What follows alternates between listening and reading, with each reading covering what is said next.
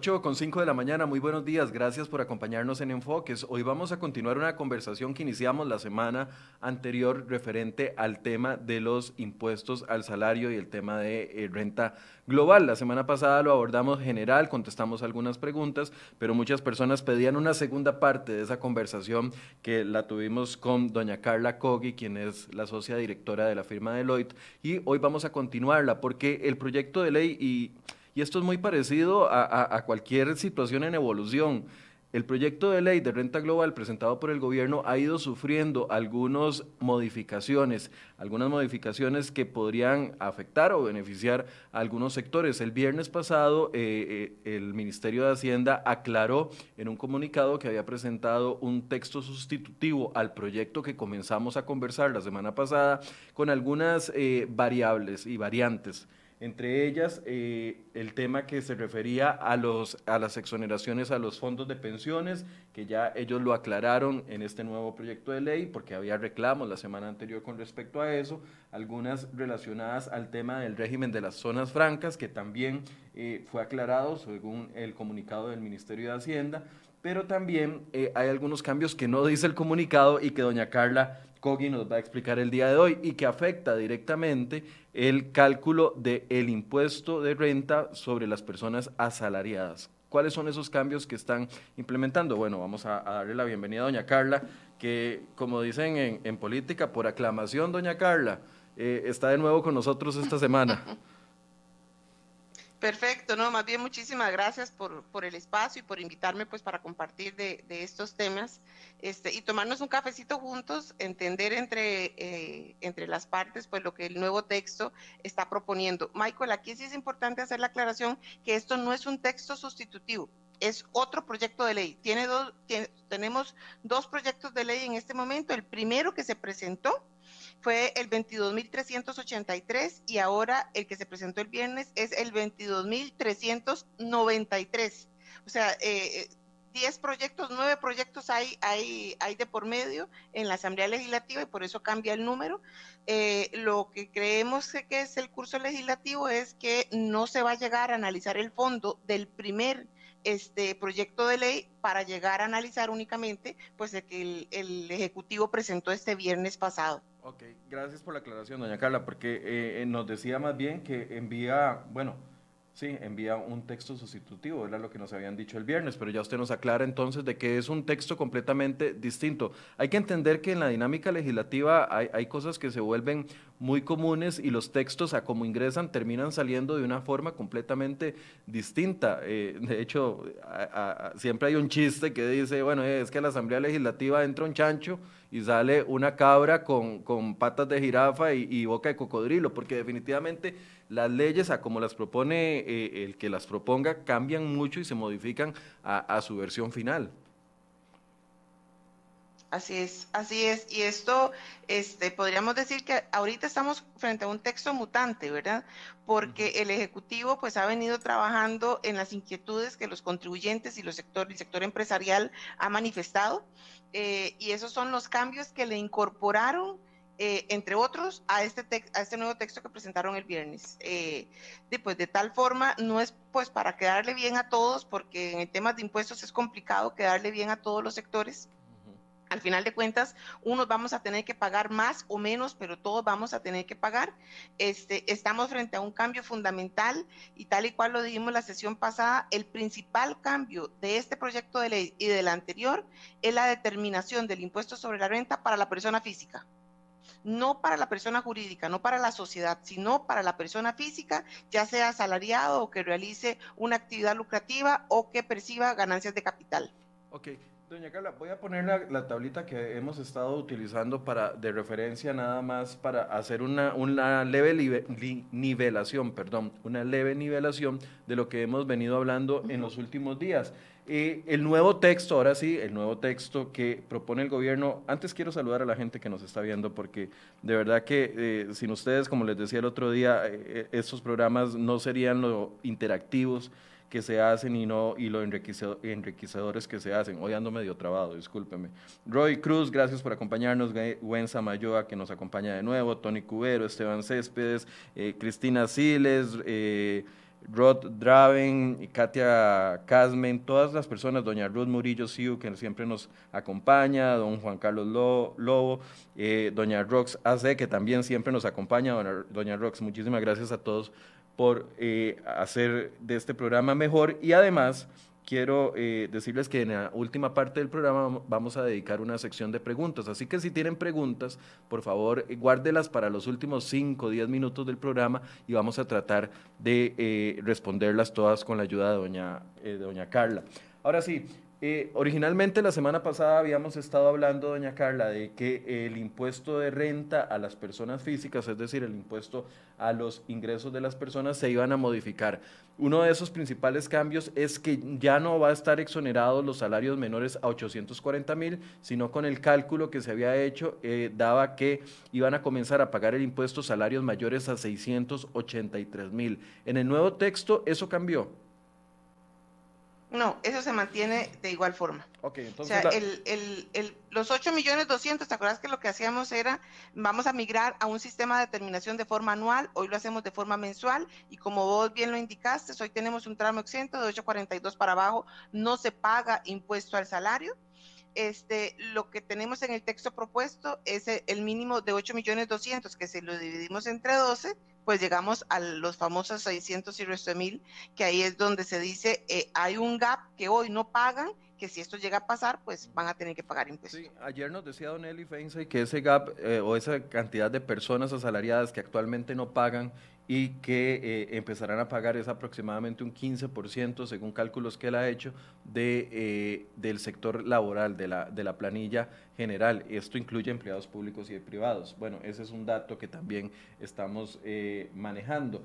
Nada más voy a poner algunos de los ejemplos. Actualmente, si una persona gana 700 mil colones, lo pueden ver en esta casilla que les estoy poniendo acá, actualmente no paga absolutamente nada de impuestos sobre su salario pero con el impuesto propuesto en renta global comenzaría a pagar 1.666 colones al mes. Esto se traduce en 19.992 al año. Una persona que gana 800 mil colones en este momento no paga impuesto al salario, comenzaría a pagar 11.666 colones por mes eh, y esto se traduce en casi 140 mil colones de impuesto al salario. Una persona que no está acostumbrada a pagarlo, esto sería lo que pagaría a nivel anual o sí, durante todo el año. Voy a ponerles otro ejemplo, el ejemplo de un millón de colones. Actualmente una persona que gane un millón de colones está pagando ya, porque no está exonerada eh, una parte o uno de los tramos, está pagando 16 mil colones por mes de impuesto a salario. Ahí es donde hemos dicho que el impuesto se duplica, porque pasaría de pagar 16 mil a pagar 31 mil colones al mes y esto al año se traduce en 187 mil colones a lo que está pagando actualmente. Pongo un último ejemplo para, eh, para que empecemos la conversación. Un millón y medio. Te dirá, es un salario muy alto. Actualmente esa persona que gane un millón y medio sin restarle las cargas eh, que se rebajan por la caja del Seguro Social, actualmente esa persona está pagando por mes 79 mil 200 colones de impuesto de renta. Ese cobro va a subirle a 101 mil colones al mes y esto se traduce en una diferencia de 269 mil colones al año. Estos básicamente eh, algunos ejemplos solo para poner en contexto. Hasta la semana pasada, ahora sí, habíamos conversado de reducciones que se podían aplicar a este pago. Entonces, cuando me hacían el cálculo, o sí, cuando me hacían el cálculo de cuánto me corresponde pagar de impuesto al año, entonces yo podía aplicar algunos créditos, por así decirse, doña Carla, y que eso iba a reducir de una u otra forma el monto del pago de, del impuesto. Así es, recordemos que con la migración al, a la determinación del impuesto a un sistema de renta eh, global dual, yo como persona física lo que tendré que hacer al final del periodo fiscal, o sea, el 31 de diciembre de cada año, que es el el cierre fiscal de eh, ordinario ahorita de Costa Rica, pues integrar en una sola declaración las diferentes fuentes de ingresos que como persona física percibí. Una serían las rentas del trabajo. Entonces, dentro de las rentas de trabajo, que probablemente el patrono nos seguirá eh, haciendo algún tipo de deducción del impuesto al salario, que eso lo vamos a aplicar como un pago a cuenta, un pago anticipado en la declaración, algo que me va a disminuir el impuesto total. Y eh, recordemos que en, en, las rentas del trabajo lo que me permiten deducir es la cuota de, eh, si es que yo pertenezco a un colegio de, mm, de mm, profesional. entonces voy a poder deducirme esa cuota que yo pago mensualmente al colegio, sea de abogados, de contadores, de ingenieros, de ciencias económicas, el monto que yo pague lo voy a poder deducir. Adicional, este, el texto contemplaba el, el, en, su artículo anterior 36, ahora el 34, porque se han eliminado varios artículos, el concepto de mínimo vital. Y el mínimo vital, eh, y el mínimo también, perdón, y el mínimo personal. El mínimo vital se compone de dos, de dos este, grandes rubros. El mínimo personal, que son los ocho famosos 8 millones 200 mil colones, que si lo dividimos entre 12, pues nos dan los 683, que ahora Michael pues estaba bien recordándonos que serían los nuevos que llegarían a pagar impuesto al salario. Este, esos 8 millones 200 se mantienen tal y cual la propuesta original. ¿Qué, eh, ¿En qué es lo que varía este texto al, que estamos analizando ahorita? Bueno, en, el, en los puntos de mínimo familiar. Como mínimo familiar, voy a deducirme, siempre se mantiene igual por el cónyuge este, hasta 250 mil colones anuales. Eso está igual que el texto anterior. Recordemos que en el texto anterior... Mm, discúlpeme, nada más defínanos el concepto de qué es un mínimo vital y qué es un mínimo personal para las personas que no manejamos ese concepto. Ok, eh, el mínimo vital de cada contribuyente se aplica a una reducción de la base imponible, o sea, lo, que me da a mí la posibilidad es de, reducirlo o de disminuirlo de mi base imponible como un gasto adicional. Eh, son eh, conceptos de gasto que la ley me da la posibilidad a mi persona física de poderlo deducir. El mínimo vital se compone de la sumatoria del mínimo personal y los mínimos familiares. ¿Cuál es el mínimo personal? El mínimo personal es de carácter general y son los 8 millones 200 mil colones anuales. Ok, es la exoneración que, existe. Es la exoneración que existiría para todos los salarios menores a los 683 mil colones que estamos hablando. Ese es el mínimo vital. Personal. Personal, exactamente. Ese es el mínimo personal. Que para el caso del contribuyente que sea, que tenga algún grado de discapacidad y bueno, y que siga todo el, procedimiento que se va a establecer reglamentariamente, ese mínimo personal no va a ser de 8 millones 200, sino que va a ser del doble, de 16 millones 400 mil. Pero únicamente para aquel contribuyente que tenga eh, alguna discapacidad, que eso lo van a ampliar vía reglamento. Para todos los demás son 8 millones 200. Ese mínimo personal es parejo para todos, con la excepción que les acaba de decir, y hay ciertos mínimos familiares, o lo que hoy llamamos créditos familiares. Hoy nosotros en, nuestra actual ley del impuesto sobre la renta le llamamos crédito familiar y este con el texto propuesto se llama mínimo familiar. El mínimo familiar está compuesto por una serie de deducciones que las que se mantienen en el texto actual, porque hay una variación del texto actual con el que estábamos manejando anteriormente, es por el cónyuge o con la persona que, uno convive de hecho, ¿verdad? Y que sea este, pues pública, notoria, y que se tenga pues más de tres años de convivir con esa persona, se podrá deducir hasta un tope de 250 mil colones anuales. Únicamente uno de los dos. Si los dos trabajan, los dos no se van a, a poder trabajar este monto. Eso funciona tal y cual hoy lo tenemos. Solamente una de las dos personas. 250 mil. Con el texto anterior, Michael, teníamos la posibilidad, y yo creo que lo llegamos a analizar un poquitito, del tema de el subsidio que yo le doy a mis papás.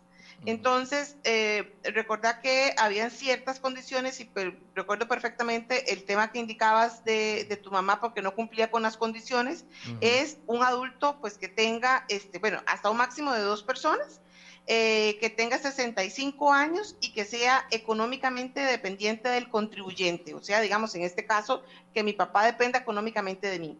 Yo me podría anteriormente rebajar hasta 150 mil colones anuales por cada uno de los dos, mi papá y mi mamá. En total, 300 mil colones.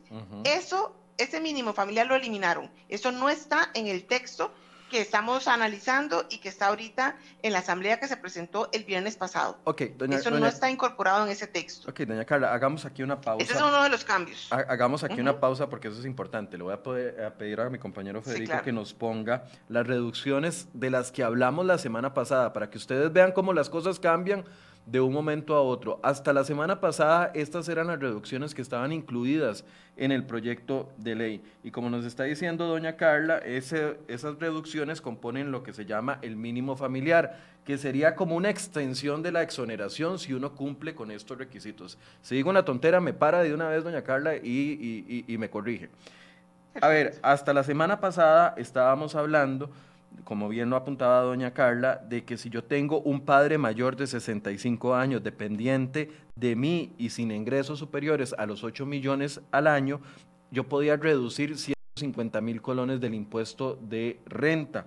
También se hablaba de que los cónyuges eh, podía uno reducir hasta 250 mil colones y 150 mil colones anuales por cada, uno, por cada uno de los hijos que yo tenga descendientes eh, solteros menores de 25 años. Ahora, eso era la semana pasada. Además, ahí a la izquierda ustedes pueden ver otro tipo de reducciones que se podían hacer hasta la semana pasada. 20% o hasta 250 mil colones por gastos médicos incurridos por el seguro no cubierto gastos por vivienda de un 15% por el alquiler o con un límite de 450 mil colones al año y gastos por traslado, hospedaje, alimentación y matrícula de actualización didáctica o laboral y contribuciones a regímenes, regímenes complementarios de persona de pensiones un menos 10, ah, podía aplicar hasta un 10%. Con todo esto, a la semana pasada nos planteaban entonces que los asalariados podíamos tener beneficios que tienen otros sectores que, actualmente eh, también cotizan sobre sus rentas, como son los trabajadores independientes. Ahora el asunto cambió, doña Carla. Exactamente, ahora el asunto cambió porque esas deducciones son menores, ¿verdad? Ya, ya, ya vimos el primer cambio, que es por el subsidio de, de los adultos mayores o de mis padres, ya no lo, ya no lo tenemos. Ya no existe eso. En el texto anterior, pues habían 150 mil colones y ahora ya esos ya no están. Ok, ya yo, aunque tenga un padre mayor de 65 años, no podré eh, decir, tengo un papá que es dependiente de mí, aplíqueme en una reducción al impuesto de renta. Ya eso no va a poder suceder. No, en ese texto ya no lo tenemos, ese tipo de, mínimo familiar que sí estaba incorporado en el texto anterior y valga decir que en los dos proyectos anteriores donde tocamos el, el, tema de renta global, que fue el que se presentó en el gobierno de don Abel Pacheco y en el gobierno de doña Laura Chinchilla, sí estaban estos mínimos familiares. O sea, sí estaba la posibilidad para la persona física de deducirse este tipo de conceptos, probablemente con otros montos, pero el concepto sí existía. Ahorita ya no lo vamos a tener. Ok, ¿cuál otro desapareció? ¿Cuál otro incentivo que me ayudaba a reducir el monto del pago del impuesto ya no existe dentro del nuevo texto de ley? Ok, eh, aquí antes de seguir con, la lluvia de los que ya no están, eh, es importante, acabas de decir algo muy importante, que me ayudaban a disminuir el pago del impuesto porque son gastos reales. Al final de cuentas, yo como persona física, no es que me estaban dando un subsidio porque el legislador es muy bueno, ¿verdad? Y porque al final de cuentas la administración tributaria me quería dar una ayuda. No, es que realmente el contribuyente incurre en ese tipo de gastos. Claramente, pues había una serie de reglas para poderse aplicar estos mínimos familiares, pero este, yo como contribuyente sí doy un subsidio a mis padres. Que es más, lo que nos estábamos cuestionando es que si 150 mil era razonable o no. Bueno, ya ahora ese ya no lo tenemos. Entonces, ¿cuál otro no tenemos? Recordemos que se decía anteriormente que teníamos la posibilidad de disminuir 100 mil colones por concepto de gasto de guarda y crianza tempranas eh, por cada hijo a cargo de, del contribuyente que fuera menor de 5 años. Ese desaparece, los 100 mil colones ya no lo tenemos. Okay. En el caso de que el contribuyente tenga este tipo de gastos. Este, mm, los otros créditos familiares relacionados con los hijos, ese sí, sí se tiene. El tema de, la educación, de los materiales escolares hasta mm, eh, eh, el, perdón, hasta 150 mil, eso se tiene. Este, mm, y el crédito por únicamente los hijos, que también, tal y cual hoy lo tenemos, eso se mantiene de igual forma. ¿Cuáles son los otros conceptos que se eliminan o los otros conceptos del mínimo este, mm, familiar? Bueno, los honorarios profesionales y gastos médicos. Recordemos que eh, se existía la posibilidad de deducir de la base imponible hasta un 20% de los honorarios en, general y de los gastos médicos hasta un tope de 250 mil colones. Esta posibilidad de deducción ya no existe. Esto se elimina. También se voy a poner, voy a poner aquí un Perdón, voy a, poner aquí un pequeño ejemplo. Si usted tiene que hacerse un examen por fuera, porque en la caja ocupa una resonancia magnética, por ejemplo, y en la caja del Seguro Social le dan la cita hasta dentro de tres años, entonces antes en el primer texto, si usted llegaba y pagaba en un laboratorio, en una clínica privada, esa resonancia magnética para poder tener claro su diagnóstico y le costaba 500 mil colones, una parte de ese pago podía deducirlo del impuesto que le tocaba pagar por su salario a, final de año. Y ahorita explicamos eso. Ya no, ya aunque usted le toque, aunque tenga gastos médicos adicionales a los que no le pueden hacer en la caja, ya no puede deducirlos. Exactamente, y siguiendo ese ejemplo, si el examen me costó 500 mil colones, yo podía deducir de esos 500 mil 250 mil en el año. Entonces, eh, no era el 100%, pero sí ayudaba a disminuir la base imponible del impuesto. Eso ya no lo tenemos. Otro de los conceptos de gasto que se eliminaron es el gasto de vivienda, que lo que se establecía era la posibilidad de deducir hasta un salario base este, al año, que son 400, en este año 462 mil colones por concepto de alquiler o por concepto de intereses en el caso que el contribuyente tuviera una deuda de este, un préstamo para comprar casa. Eso, ese tipo de gasto también se elimina, no está en el nuevo texto. Eso es, eso es importante este, aclararlo. Ok. Luego, los otros gastos de actualización laboral o, educación continua, eh, que eran básicamente como eh, el hospedaje, alimentación, costos de matrícula, material didáctico, todo ese tipo de conceptos de gastos, esto eh, que se podía deducir hasta medio salario base, bueno, ese tipo de gastos tampoco ya se van a poder eh, deducir porque se eliminan del texto que estamos analizando actualmente. Ok, esto entonces... Entonces, eh, en resumen, podríamos decir, Michael, ¿cuáles son los créditos que se quedaron? Bueno, pues los créditos que se quedan están vinculados más que todo a mi núcleo familiar directo porque son relacionados, si yo vivo con una pareja, lo del cónyuge, tengo hijos, los relacionados a los hijos y el tema de la educación de los hijos que me van a permitir también deducirlo, pero nada más, si yo soy una persona soltera, eh, como hay muchos aquí en Costa Rica, que no tienen ni hijos, no tienen cónyuge, eh, viven solos, pero se endeudaron para comprar una casa, además están estudiando, eh, ese tipo de personas no va a tener ningún rubro que deducir por concepto de mínimo familiar porque los que se podía haber deducido, que eran los relacionados a la vivienda, a los gastos de seguro médico, o al estudio. Y este, a los gastos de actualización laboral se eliminaron en el texto que estamos analizando, reitero, actualmente. Ok, en, Coronado diríamos, entonces le sacaron prácticamente la mitad o una, una, tajada importante a las reducciones que me iban a ayudar. Prácticamente entonces lo que están haciendo es que eh, el impuesto prácticamente va a quedar alto, no, no, hay posibilidades de reducirlo. Eh, se, aumenta, se aumenta claramente la base imponible del impuesto y recordemos que, que mm, e, e, eso habría que analizarlo con detenimiento porque el concepto de renta global lo que conlleva es a que yo como persona física tengo que enmarcar o que sumar o que integrar en una sola declaración mis ingresos, ¿verdad? Mis diferentes fuentes de ingresos y mis diferentes este, gastos, con los topes que la ley me permita. Pero aquí estoy globalizando los ingresos, pero los gastos no los estamos integrando. Es, que eso es lo que le iba a preguntar, porque, a ver, dentro de lo que se proponía era que existan menos diferencias, por ejemplo, entre lo que paga un trabajador independiente y lo que paga un asalariado de impuesto de renta. Y claramente los trabajadores independientes se han quejado durante años de que sus cargas, sus cargas eh, ya sea para la caja del Seguro Social o también sus cargas de impuestos, eh, los ponen en desventaja. Ahorita están nivelando eso a la, a la, a la hora de cobrar pero entonces los trabajadores independientes también pierden la posibilidad de estas reducciones porque son importantes.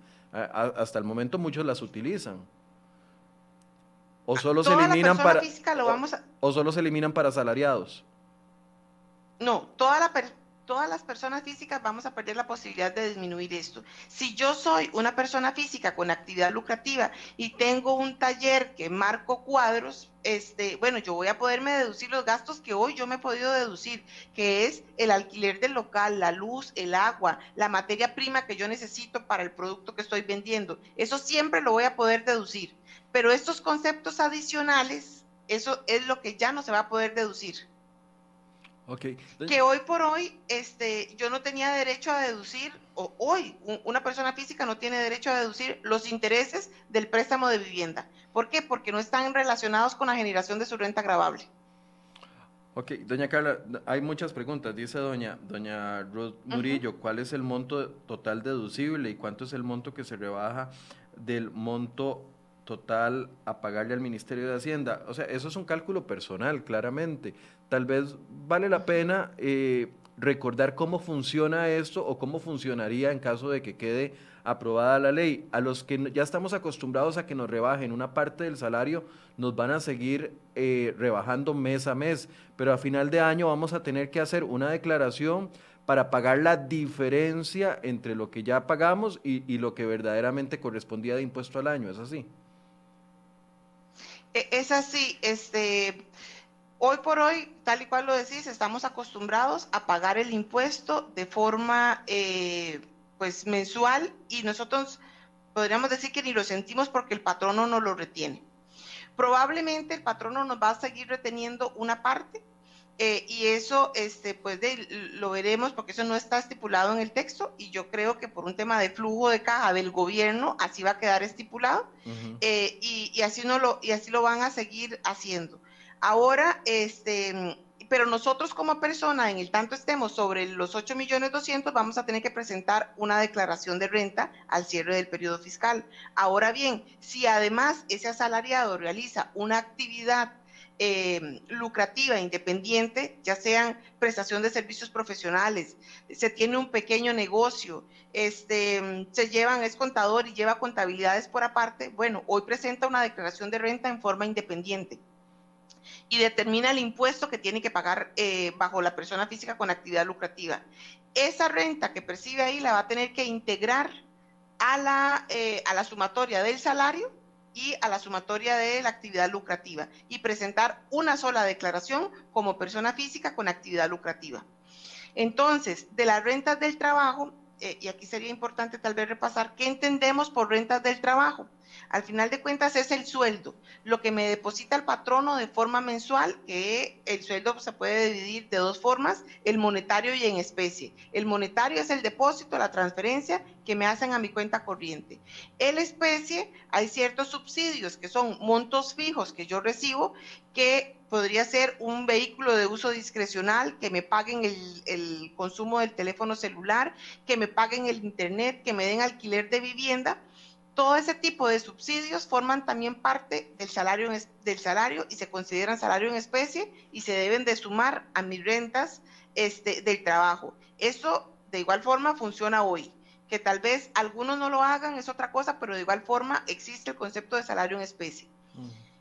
¿Qué es lo nuevo que la ley eh, me da la potestad para deducir de las rentas del trabajo? Lo que decíamos anteriormente, que es la cuota de los colegios profesionales. Eso yo hoy lo pago, pero yo no lo deduzco. Y yo para ejercer mi profesión y para poder hacer mi trabajo, tengo que estar asociada al Colegio de Contadores Públicos, pero yo no tengo derecho a deducirlo hoy.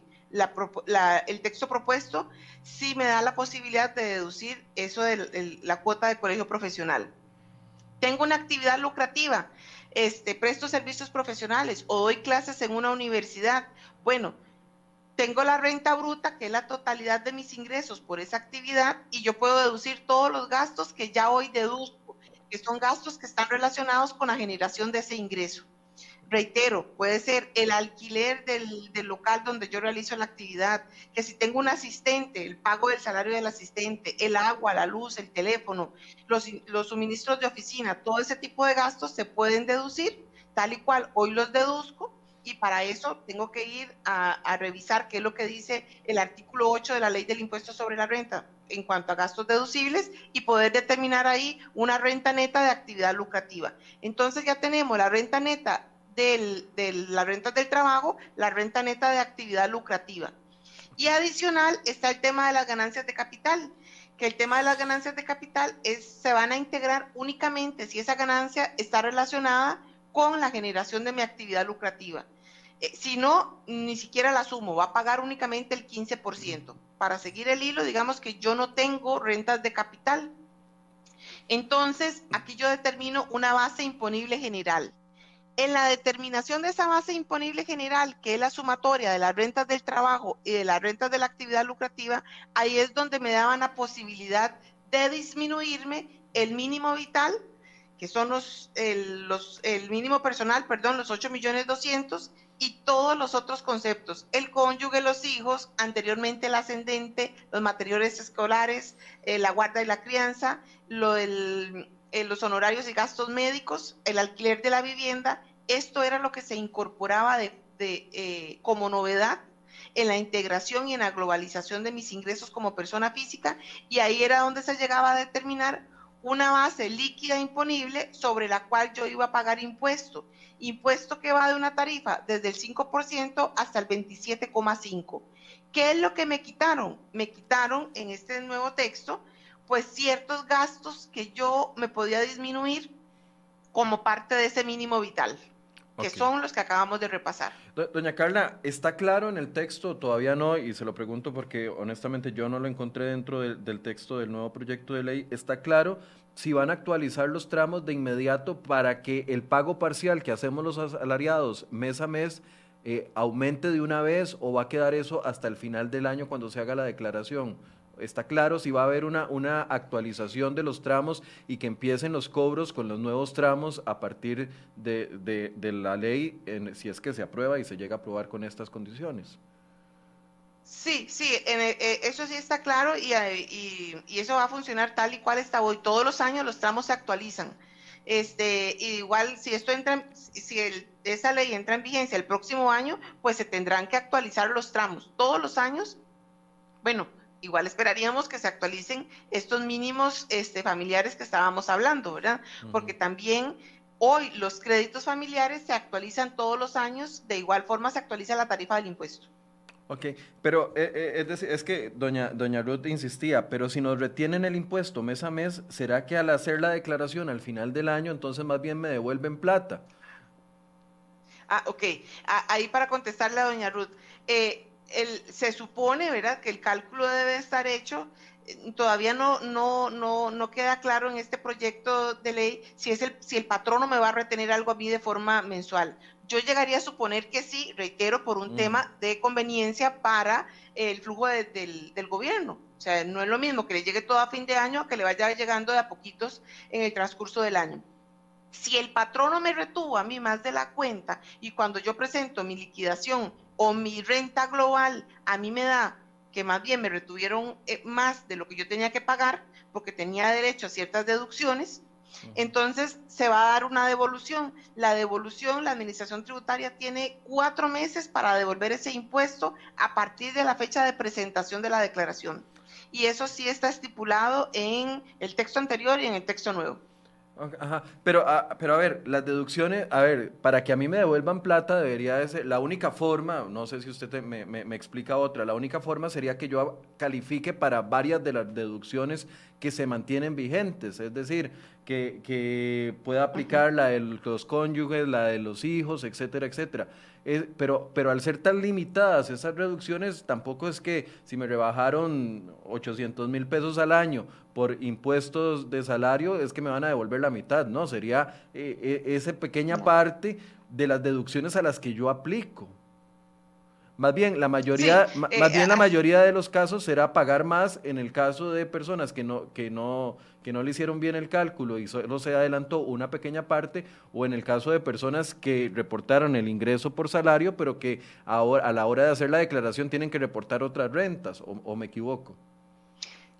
Eh, no, estás en lo correcto. Y hagamos la diferenciación entre una persona que es soltera, el patrono le va reteniendo mes a mes pues su impuesto al salario, llega al final del periodo, esa persona no tiene derecho a ningún mínimo, a nada más que los 8 millones 200, porque los otros mínimos familiares, que, la, que el cónyuge, que los hijos es soltera, no, no tiene ese tipo de gastos.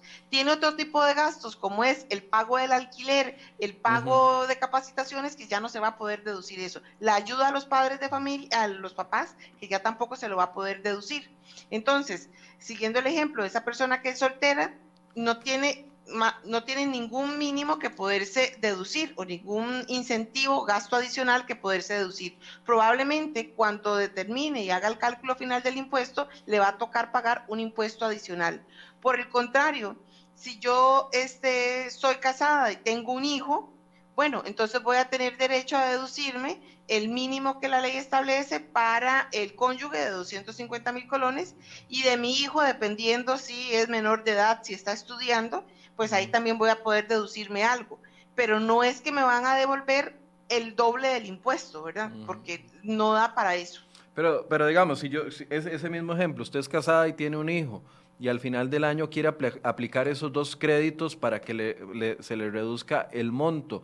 A la hora de hacer el empaque, el empate, por así decirse, uno suma 250 mil del cónyuge y, y 150 mil del hijo y le devuelven, y le devuelven 400 mil pesos. ¿Es así?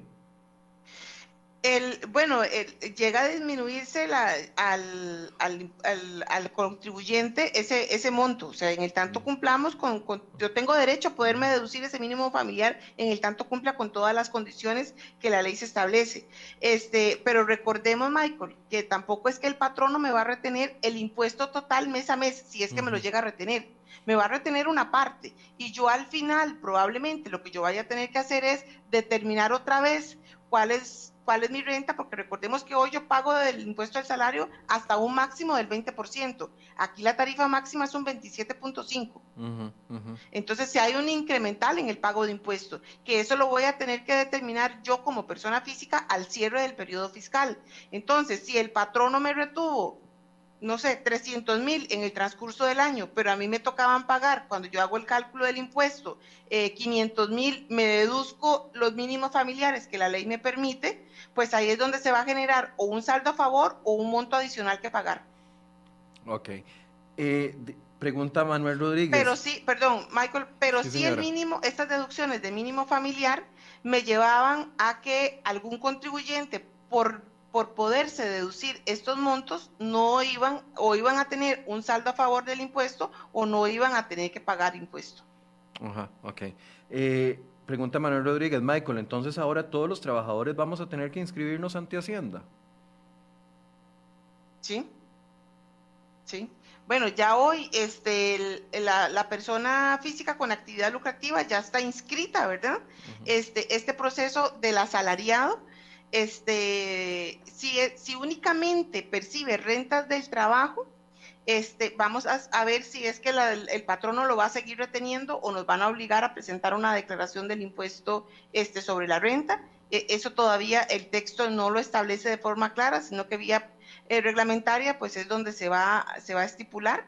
Pero la idea de la globalización de la renta es que toda persona física que reciba eh, ya sea rentas del trabajo, rentas de actividad eh, lucrativa o rentas de capital, tenga que inscribirse ante tributación. Es, un mar de contribuyentes, ¿verdad? Y es muchísima información para efectos de la administración tributaria. Claro, pero entonces aquí estamos hablando de que los que estamos asalariados y no tenemos ningún otro tipo de ingreso hasta el momento, digamos, no tenemos eh, no sé, alquileres, no hacemos trabajos por fuera, no hacemos absolutamente nada. Estamos acostumbrados que mes a mes se nos rebaja el impuesto del salario y, no tenemos que hacer absolutamente nada. Esto nos obliga a dos pasos adicionales. Uno, inscribirnos y número dos, entonces hacer la declaración al final del año para poder hacer el, balance de ingresos, gastos y pagar la diferencia. Eh, lo que el texto eh, establece ahorita es que si estás por encima de los 8 millones 200, sí vas, a estar, vas a obligado de presentar una declaración al final del año. Si estás por debajo, claramente no. Si tu, tu, salario es inferior a los 683 mil colones que hemos estado hablando, no vas a tener que presentar ninguna declaración. Caso contrario, el texto sí lo que dice es hay que presentar la declaración. ¿Cómo se va a manejar eso? Vía sistemas, porque reitero, es, eh, es una cantidad importante de contribuyentes, pues eh, ese es el gran reto que se tendrá a nivel de la administración tributaria para poder controlar toda esa información, ¿verdad? No sé si se establecerá, se irá a establecer algún mecanismo este, adicional donde por medio de los patronos se pueda recabar cierta información pero eso ya sería vía reglamentaria porque ahorita no lo tenemos estipulado en el proyecto de ley. Dice Gabriel Huerta, si la declaración la puedo hacer yo o tengo que pagarle a un contador. Ya eso lo contestamos la semana pasada, pero con gusto lo volvemos a responder. Dependiendo de la complejidad. Sí, este. O sea, si yo soy asalariado, únicamente soy asalariado y estoy por encima de los 8 millones 200, les digo que la declaración probablemente yo la puedo hacer fácilmente. Este, sin embargo, si además de asalariado tengo rentas de capital y eh, realizo una actividad lucrativa, ahí sí se hace necesario llevar una contabilidad y más que necesario, obligatorio, porque por la parte de mi actividad lucrativa, servicios profesionales, eh, o cualquier otra fuente de ingresos que tenga, ya hoy estoy obligado a llevar una contabilidad. Y eh, claramente, pues con, con esto, el tema de orden y de control de los documentos de soporte va a ser muy, muy importante otro cambio, Michael, que, me parece importante, ya que estamos hablando de las, de las deducciones. Recordemos que si yo soy, que si hoy yo soy asalariado, eh, perdón, persona física con actividad lucrativa, yo hoy me puedo deducir hasta un 25% sin comprobantes. Resulta que este, doy servicios profesionales, doy este, clases y yo, la verdad que yo no guardo los comprobantes yo no alquilo una oficina, no pago secretarias, eso de ese tipo de gastos yo no los tengo, pero la ley me permite deducirme. Si usted generó eh, un millón de ingresos, deducirse 250 mil sin ningún tipo de comprobante y paga impuestos sobre la diferencia, 750 mil. Ese monto o ese mínimo de, 25% en el texto eh, propuesto se está limitando, se está disminuyendo a un 10%.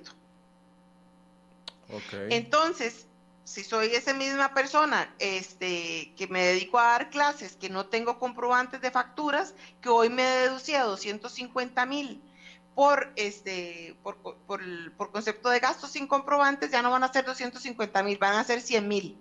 Ya mi base para cálculo del impuesto de persona con actividad lucrativa ya no son este, 750, sino que van a ser 900. Ahí hay un incremental en el cálculo de la base de persona física con actividad lucrativa. Ok, hay varias preguntas sobre esto. Me preguntan que si el empleado público tendría que hacer también la declaración eh, al finalizar el año. No, hay diferencia. E, esto aplica para todas las personas físicas, indistintamente si nuestro patrono sea el Estado o sea una empresa privada. ¿Y qué pasa con los jubilados?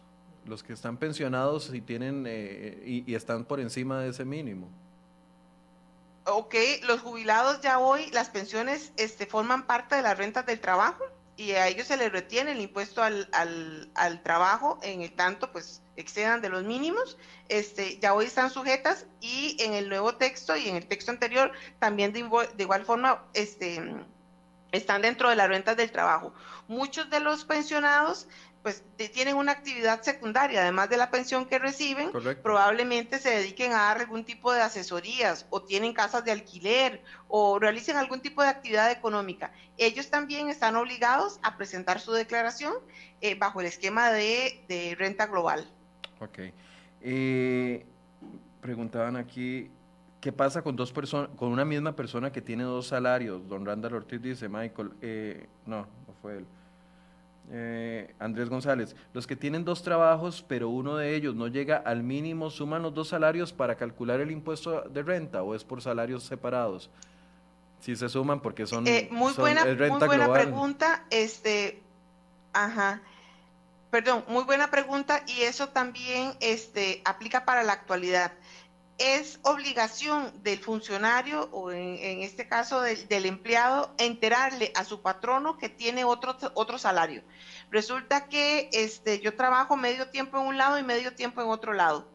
Eh, si yo eh, los salarios los tengo de forma independiente, en cada uno gano 500 mil colones. Si yo lo veo de forma separada, esa persona física no pagaría impuesto porque estaría por debajo del tramo exento. Pero mi obligación es decirle a uno de los dos patronos que yo gano un salario adicional en otro lado de 500 y ese patrono eh, calcularme actualmente calcularme el impuesto por la totalidad sería por el millón de colones que eso se dé en, el día a día, este, lo he visto, no lo he visto mucho, pero sí, sí, sí en algunas empresas, este, lo he visto que los funcionarios enteran a su patrono, es, reitero, es obligación del colaborador decirle al patrono, si no el patrono no tiene cómo saberlo, y con el nuevo proyecto de ley como estamos hablando de los ingresos que percibe la persona física, pues se van a tener que sumar las dos fuentes de, rentas del trabajo, que serían los dos salarios que tiene esa persona. Sí, correcto. Es que, a, ver, tal vez algunas personas han interpretado de que eh, si yo no recibo ingresos mayores a 683 mil, entonces estoy exonerado.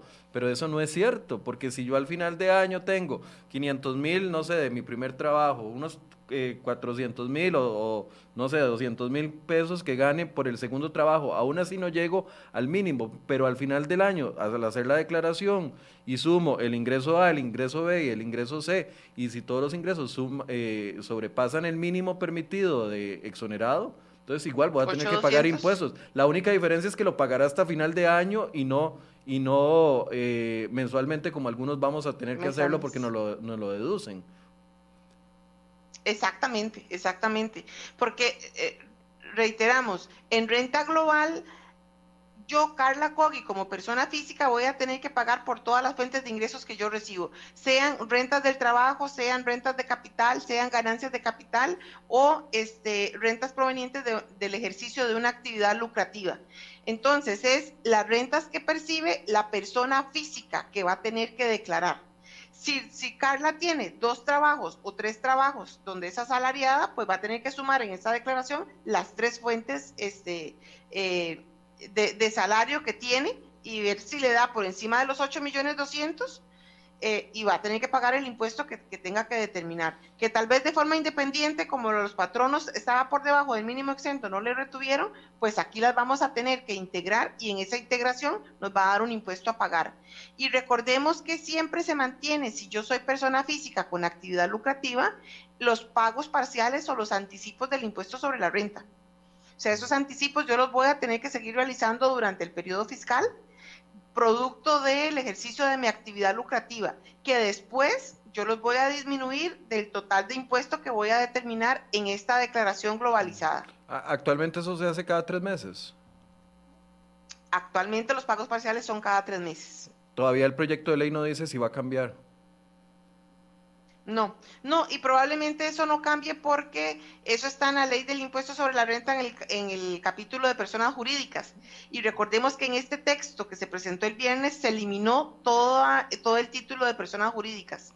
Entonces, lo que se hace es que, eh, lo, que lo que estaría vigente en cuanto a persona jurídica es la, la ley actual.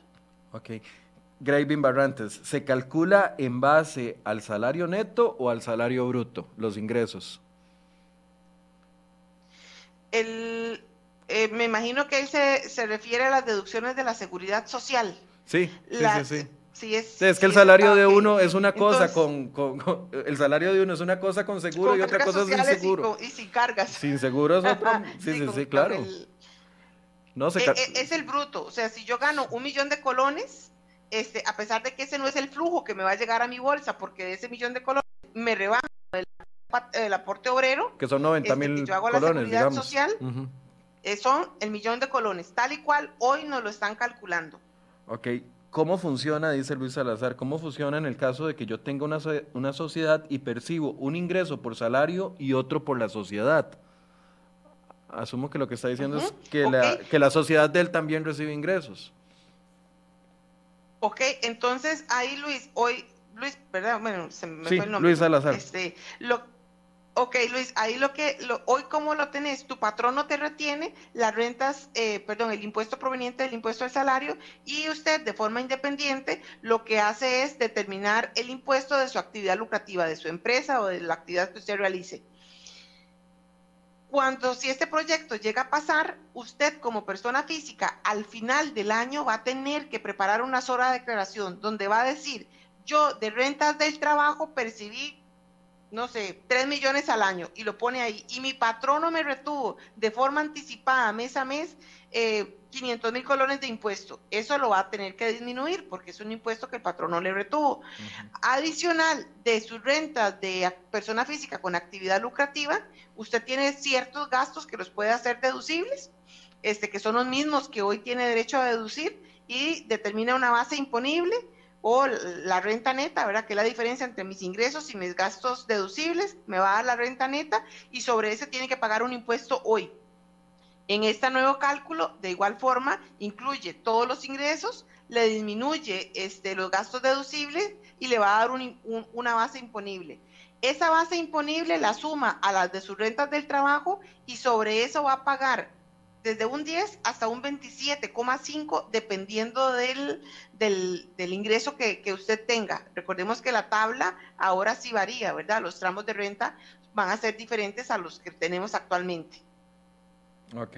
Eh, minor Bustos, las personas que no tienen ingresos superiores a la base imponible deberían de presentar la declaración al final de año. Si tiene varios ingresos eh, don Minor, ya doña Carla explicó de que sí, aunque no superen la base imponible, pero si tiene dos o tres ingresos, ya con solo que tenga dos va a tener que hacer la declaración.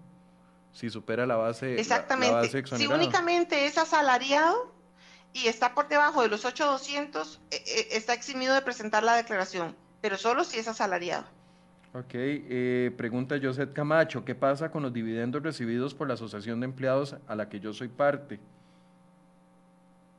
Ok, eh, a, la Asociación Solidarista. Eh, recordemos que únicamente esa es una renta de capital, ¿verdad? Entonces, para las rentas de capital hay ciertas reglas que, para poderlas integrar a, mi renta global.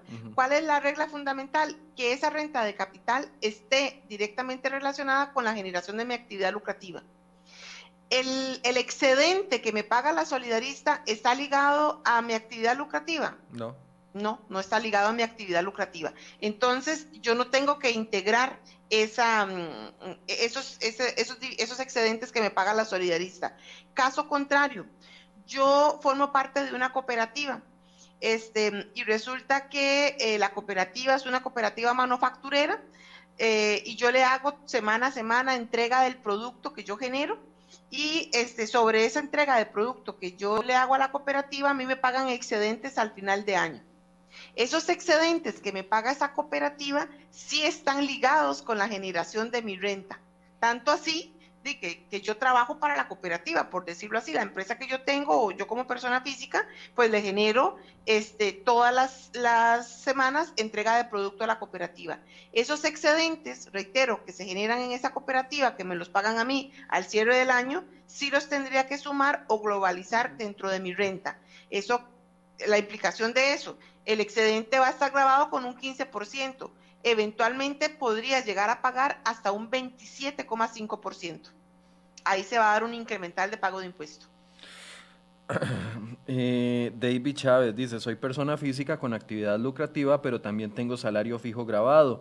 ¿Qué tipo de gastos deducibles pueden incorporar a este salario fijo? Bueno, ya, ya lo adelantamos, pero no sé si quiere responderle rápidamente a don David, si David, para el salario, el, gasto que, nos vamos a poder deducir es la cuota del colegio de profesionales. ¿Verdad? si sos contador o la de abogado, el que sea, te lo vas a poder deducir. Adicional, por tu actividad lucrativa, los gastos que ya hoy deducís, que son útiles, necesarios y pertinentes para generar ese ingreso, o sea, cualquier gasto deducible. Sumas esas dos bases y, y tenés derecho a la deducción de los mínimos vitales y familiares que vimos ahorita. Entonces, si sos casado, el del cónyuge, si tenés hijos, los de los hijos. Esos son los que te vas a poder deducir. Ok, pero, pero doña Carla, aquí nada más una aclaración. Si yo tengo ese escenario que tiene David, que tiene un salario grabado y además tiene actividad lucrativa, lo que puede deducir de, de uno y del otro son, son rubros distintos. Eh, Digo, como, como persona, para el salario podrá deducir lo, del, lo, lo, de, su pareja y lo de sus hijos. y por el otro lado podrá deducir lo que, lo que está hasta el momento. Ah, ok, es que la forma en que, eh, en que la, la ley nos lleva y cómo es que se van a integrar es, yo tengo las rentas del trabajo, y de las rentas del trabajo eh, están los ingresos brutos, que es la sumatoria del salario en especie y el salario monetario, lo que vimos ahorita, y, y de esos ingresos brutos yo me puedo deducir en la cuota del colegio profesionales. Ahí yo determino una renta neta del trabajo. Luego determino la renta neta de la persona física con actividad lucrativa. Entonces ve que tenemos dos, dos rentas netas, ¿verdad? Esas dos rentas netas yo las tengo que, que, sumar este, y determino una base imponible general. A esa base imponible general yo le comienzo a hacer las deducciones del mínimo vital. Entonces, le deduzco los 8 millones 200, le deduzco los 250 mil del cónyuge, digamos que tenemos un hijo, le deduzco 150 mil y por los materiales escolares le deduzco 100 mil. Entonces voy a llegar a otro concepto que es el total de base imponible general. Sobre ese total de base imponible general es que aplicamos la tarifa del impuesto. Ve por qué hay que contratar un contador. Los contadores deben de estar bien contentos el día de hoy. que, a ver, mucha, bueno, mucha... que esto es proyecto de ley todavía, sí, sí, no sí, sabemos este, cómo, cómo ir a avanzar, ¿verdad? pero precisamente, y, y, yo quiero hacer aquí una aclaración, porque hay un poco, hay, hay, he leído tres o cuatro comentarios de personas molestas porque dicen, ¿por qué están haciendo toda esta explicación si es solamente un proyecto de ley? Se lo voy a explicar desde la responsabilidad que yo tengo como comunicador. Los proyectos de ley de nada vale discutirlos cuando ya se aprueban. O sea, si ya esto pasa a una comisión y pasa por la Asamblea Legislativa y, hay un acuerdo político, que no sabemos si existe un acuerdo político. Algunas están diciendo ahorita no más impuestos, no más impuestos, pero no sabemos si hay un acuerdo político y esto es puro, pura pantalla de algunos políticos. Lo que quiero explicar es que para mí y para el criterio periodístico que manejamos acá, es importante dar a conocer hasta los máximos detalles que podría llevar un proyecto de ley previo a que se apruebe, porque esta es la etapa en la que se pueden hacer modificaciones. Y si la gente entiende completamente la afectación que va a tener sobre sus salarios, sobre sus ingresos, ese, ese es el ejercicio, que usted pueda tener una, un, un, conocimiento global de cómo le afecta cierto proyecto de ley y eventualmente eh, los diferentes grupos también. Si esto no se habla, entonces ¿qué? que se apruebe bajo, bajo secretismo, que nadie explique nada y entonces el otro año viene el garrotazo y usted no estaba ni siquiera preparado. Ese es el aspecto. Eh, hay que ir conversando los proyectos de ley, no solo en estos, sino en todos los temas. Por eso la noticia la genera también los proyectos de ley. Los proyectos de ley no son noticias hasta que se apruebe y se haga una ley, son noticias desde antes porque las implicaciones son de interés público y a nosotros como periodistas lo que nos mueve es el interés público y el interés público es el interés de la mayoría. Entonces, como este proyecto de ley está bien, es un proyecto de ley hasta el momento, eh, se está afecta a una amplia mayoría de este país asalariado, por eso es nuestro deber explicar hasta las últimas consecuencias con voces creíbles como doña Carla Cogui y las otras personas que nos han acompañado. ¿Por qué? Porque si no lo explicamos, si esto no se verbaliza, si esto no se le ponen las dudas que hay, entonces eventualmente que los políticos aprueben lo que quieran sin ninguna discusión. No. De hecho, para eso es, es este proceso de discusión de los proyectos de ley, no solo a nivel de, de ciudadanía, sino también a nivel de la Asamblea Legislativa. Y les voy a poner un ejemplo. Perdón, doña Carla, ya le voy a dar espacio, pero les voy a poner un ejemplo. Para eso están las comisiones legislativas. Y mucha gente dice, ay, qué pereza la Asamblea, y qué pereza las comisiones. No, en las comisiones legislativas es donde se discuten los aspectos más importantes y de mayor afectación para usted y para mí dentro de los proyectos de ley. Ahí es donde se discuten los aspectos relevantes, ahí es donde se discute si va a pagar usted o no por, por su pensión del drop, por ejemplo, que estaba dentro de este proyecto de ley y fue eliminado. Por eso estos ejercicios son básicos de explicación, no para plantearles a ustedes un panorama en donde se aburran, se desalienten y, y, No, no, no. Es para que ustedes vean las políticas que impulsan los gobiernos y los, diferentes grupos de interés y puedan analizar si les convienen o no y tener una opinión informada. De nada sirve callarnos estos aspectos que están, sí, dentro de un proyecto de ley, y hacerlos como que no existen. Es que algunas personas prefieren como que ignorar los problemas y no darles, no darles la importancia. Esto es sumamente relevante, toca los ingresos de los ciudadanos. Lo que doña Carla nos acaba de explicar el día de hoy con, con respecto a los eh, créditos familiares que se eliminaron, eso debería haber sido noticia. Y vean, no lo conocíamos los periodistas, yo no lo he leído en ningún medio de comunicación hasta el día de hoy. Y esto se publicó el viernes. Claro, si doña Carla no viene y nos lo explica hoy, no, no nos damos cuenta. Esa es la importancia de esto. Esto no es para hacerle, aburrirle el día a usted empezando la mañana y qué pereza, ya me están hablando de que... No, no, no, no, no. Esto es para que entendamos por dónde va la procesión, que nosotros somos los que venimos detrás. Para eso es este ejercicio, un ejercicio de conocer a profundidad lo que impulsan las políticas públicas y poder tener criterios y eventualmente ejercer presión. Si usted es un asalariado de, de, gobierno, por ejemplo, de la planilla de gobierno y se siente afectado, estoy seguro que ejercerá presión a través de su sindicato. Y si es un trabajador independiente afiliado a alguna cámara, estoy seguro que va a aplicar algún tipo de presión a través de esa cámara. Para eso es esto. Perdón, quería hacer esa aclaración porque, porque me parece importante no bajarle el piso a los temas de discusión solo porque usted cree que los diputados no lo van a aprobar, solo porque usted cree que la Asamblea Legislativa no lo va a aprobar. Eso no lo tenemos seguro. Por eso es importante este ejercicio. Doña Carla, había más preguntas. Perdón, quisiera esta pausa y que la dejara ahí esperando. Había otra pregunta de Gwen Samayoa que decía, Gwen, ¿la tiene por ahí la pregunta? Yo sé que Gwen está bien pegada a la transmisión sobre... No, la encontré, no la encontré. Gwen, si la tiene por ahí, por favor, vuélvala a, a pegar y con mucho gusto le hago la pregunta a doña Carla. Doña Carla, entendiendo de que es un proyecto de ley, entendiendo que es un proyecto, y usted lo dijo fantástico hace algunos minutos. Es un proyecto mutante porque está cambiando a cada segundo y a cada momento. Hasta el momento, eh, con lo que hay entonces, sí, del proyecto original al de hoy, sí se eliminaron beneficios que podíamos aplicar para ayudarnos a, bajar la, el, monto del impuesto de renta.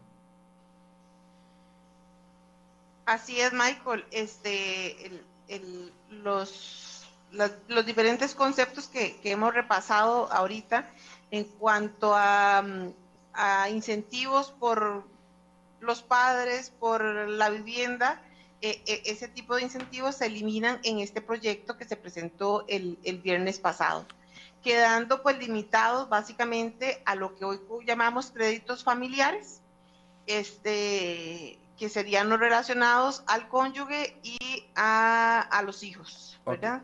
este, tal vez como nuevo, que no, que no lo tenemos hoy, e, es el tema de, de, los materiales escolares, que eso, eso no está, pero está muy enfocado a eh, el, su núcleo familiar, en el tanto yo tenga hijos, ese tipo de subsidios se mantienen, los, el resto de subsidios se eliminan. Ok, eh, ya, ya envió la pregunta que era la que quería decir. decía ella, doña Carla, si hago un ahorro, ¿eso también cuenta? Ay, ay, ¿Eso también cuenta como ingreso por el que debo pagar renta o solo sería lo lucrativo? No, eh, el tema del ahorro, eh, lo que yo tenga en, cuentas de ahorro y de cuenta corriente, el interés que eso genera no se tiene que globalizar. Entonces, eh, eso no formaría parte de la globalización de, mis ingresos. Eso sí está quedando por fuera. Bien, gracias, doña Carla. Sé que le quité unos minutos más de, de lo que teníamos programado, pero, pero era importante. No sé si quiere hacer un cierre general eh, y decirle algo a la audiencia. Sí, este, yo creo que es, e, es, responsabilidad de todos este, analizar este tipo de proyectos de ley, no alarmarnos eh, ni tratar nosotros como expertos o como medios de comunicación, alarmar a la población, pero sí dar los insumos para que estemos enterados de lo que viene o tomar las mejores decisiones. Recordemos que nosotros como país hace dos años, en el 2018, este, pasamos por un análisis de proyecto de ley que fue lo que nos llevó al, a lo que hoy llamamos IVA, impuesto al valor agregado, en el cual lo analizamos con detenimiento y vimos en el transcurso de, de la aprobación de este proyecto las modificaciones que se dieron, por ejemplo, en cuanto a canasta básica Vean que ahorita con este proyecto eh, de renta global, a tan solo una semana, semana y media de haberlo presentado a la Asamblea, se logró modificar en parte, porque todavía hay otra parte, este, el tema de renta mundial para la persona física. Este, eso se logró a raíz del análisis y de foros como estos, donde pues se deja la inquietud de que ese no era el espíritu ni del contribuyente ni del sector empresarial este, en cuanto a ciertos temas.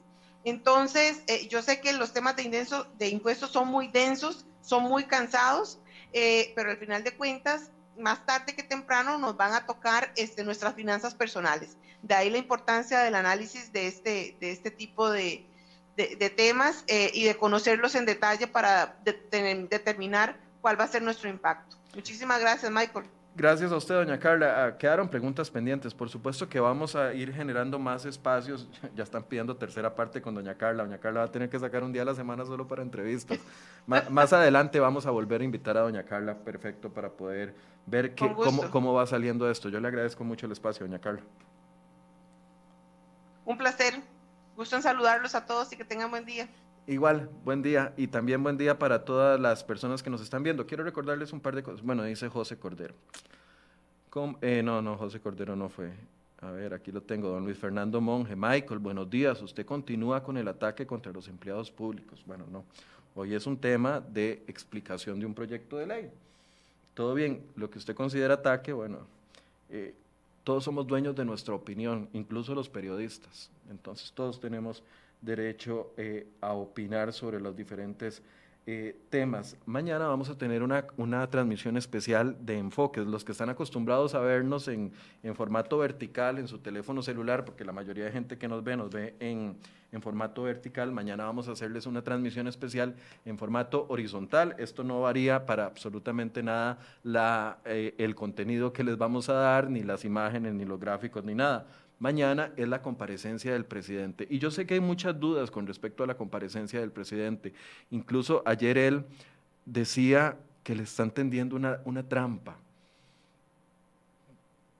que lo están haciendo ir al plenario legislativo para que dé declaraciones por la OPAT y que esto es una trampa. A ver, y, y, uno lo piensa y uno dice, bueno, si el presidente está seguro de que esto es inconstitucional, ¿por qué no hace nada para evitarlo? Y él dice, yo voy a ir, porque si no voy, entonces, ¿qué es lo que va a pasar? Van a decir que me estoy escondiendo y además van a decir de que, y, eso va a afectar mi imagen. Yo quisiera que, y, he tratado con diputados, pero los diputados de la comisión de la UPAD están 100% concentrados y no tienen espacios para, para, atender a la prensa en estos días. Yo he querido preguntarle a los diputados, y lo hago públicamente, con todo respeto, a la presidenta de la comisión de la UPAT, a doña Silvia Hernández, a, doña Ana Lucía Delgado, diputada, también a Jonathan Prendas, a Laura Guido, a, todo, eh, a Carolina Hidalgo, perdón, todos los miembros de esa comisión tienen que estar completamente seguros, completamente seguros que lo que el presidente está diciendo hoy de que esa comparecencia va a ser eh, inconstitucional, tienen que estar completamente seguros de que esto es falso. Y se los digo por una razón. Primero, porque el presidente, si está seguro de que va a cometer un acto ilegal mañana al ir al plenario, su deber es faltar, aunque eso le afecte su imagen. Si el presidente dice, estoy completamente seguro de que es inconstitucional, hoy mismo debería estar en la sala constitucional presentando un recurso, un recurso para evitar porque por presiones o por, o, por llamado de los diputados, el presidente no puede cometer un acto inconstitucional, otro acto inconstitucional.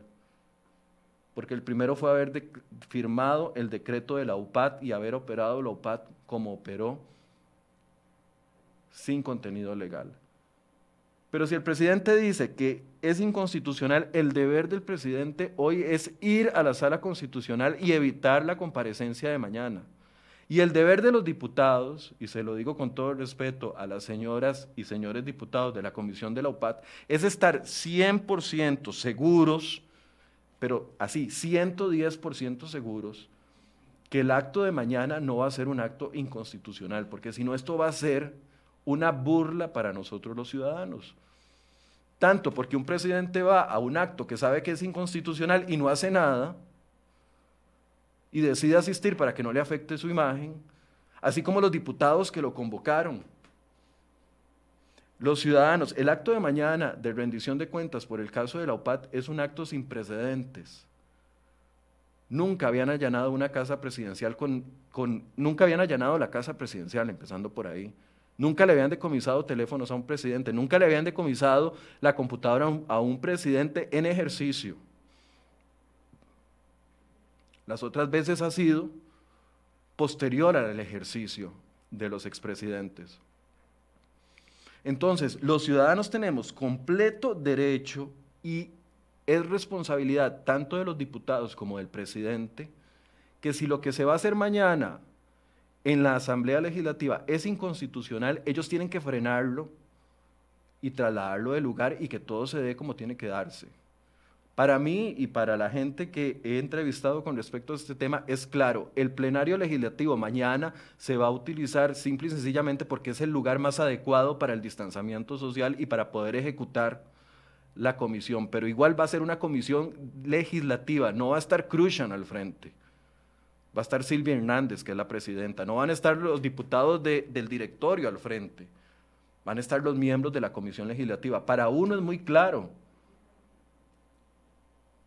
pero tanto el presidente como los diputados tienen el deber hoy, faltando 24 horas, porque mañana vamos a tener una, transmisión especial, faltando 24 horas de asegurarnos de que ese acto no va a ser inconstitucional. Es más, y el presidente debería de acudir a las salas y está asegurando, porque si no lo hace, aquí les pregunto, ¿cuál es la diferencia entre lo que está diciendo el presidente y, por ejemplo, la semana pasada que criticamos fuertemente al diputado Muñoz el doctor Muñoz, que decía que se estaban vendiendo vacunas. Y lo dijo en medios de comunicación y lo decía en intervenciones en la Asamblea Legislativa. Y cuando se le pidieron pruebas, no, lo, no, no presentó ni una sola prueba. Irresponsable ese diputado que dijo que se estaban vendiendo vacunas y que aseguraba que se estaban vendiendo vacunas y no presentó una denuncia ante la autoridad competente que es la Fiscalía. Igual de irresponsable es el presidente si dice que el acto es inconstitucional y no va a presentar la denuncia y no hace nada. Yo no veo ninguna diferencia entre esas dos situaciones en el fondo. En el fondo es políticos diciendo que algo es ilegal pero no hacen nada por evitarlo. ¿Qué es ese juego? Mañana a las 8 de la mañana, a partir de las 8 de la mañana vamos a tener eh, una transmisión especial. Vamos a tener aquí personas que conocen del trámite legislativo que nos van a dar su posición. Pero este dime y diretes entre el presidente y el diputado, el presidente diciendo es inconstitucional, pero no presenta ninguna prueba, nada más el, dictamen de servicios técnicos que le pidieron los diputados del PAC, que no es vinculante, no es la entidad competente y además es, es una opinión de un departamentito de la Asamblea. Esto no se puede discutir con eso. Para eso tenemos una sala constitucional. Si él está diciendo que es inconstitucional, tiene el deber de ir hoy y evitar ese acto. Y a los diputados de la comisión tienen el deber de garantizarnos de que ese acto no va a ser inconstitucional, porque si no, al final va a ser una burla para nosotros, los ciudadanos. Mañana a las 8 de la mañana vamos a tener esta transmisión especial y durante la mañana les vamos a llevar toda la transmisión desde la Asamblea Legislativa, todo lo que suceda con respecto al caso de la OPAT, que otra vez mucha gente le ha querido bajar el, el piso a este tema diciendo que es populismo, que es politiquería. No, no, no, señores. No es politiquería. Es un presidente que ahorita es Carlos Alvarado, pero podría ser cualquier otro presidente en cualquier otro momento, que firmó un decreto que es ilegal. Y eso tiene consecuencias. Y eso no, no tapa lo bueno que ha hecho el presidente, pero tampoco se le puede esconder lo que es cuestionable. Así que mañana, a partir de las 8 de la mañana, vamos a tener esa cobertura y yo los invito a que por favor nos acompañen y si durante el día se aclaran estas dudas que estoy planteando hoy, que se las hemos hecho a Casa Presidencial, y le preguntamos ayer los medios, ¿por qué no va a la sala constitucional? Y dice, es porque voy a quedar mal. ¿Qué importa que quede mal, don Carlos? Lo que importa es que cumpla la constitución. Y usted no puede echarle la culpa a los diputados si esto es inconstitucional, porque usted es el que está accediendo a ir y sabiendo 24 horas antes de que podría ser inconstitucional, porque usted lo dice, sin presentar ninguna prueba, debería de actuar en este momento. Eso es lo que esperamos de ustedes, señores políticos, los ciudadanos. Así que ojalá que esas dudas se aclaren hoy para que mañana no sea otro circo como el que se montó con la comisión del cementazo de Luis Guillermo Solís, que mañana no sea otro circo y que hayan respuestas, que es lo que queremos y buscamos los ciudadanos, los periodistas, la opinión pública. Gracias por su compañía, 9 y 20. Ya me voy. Hasta luego. Buenos días.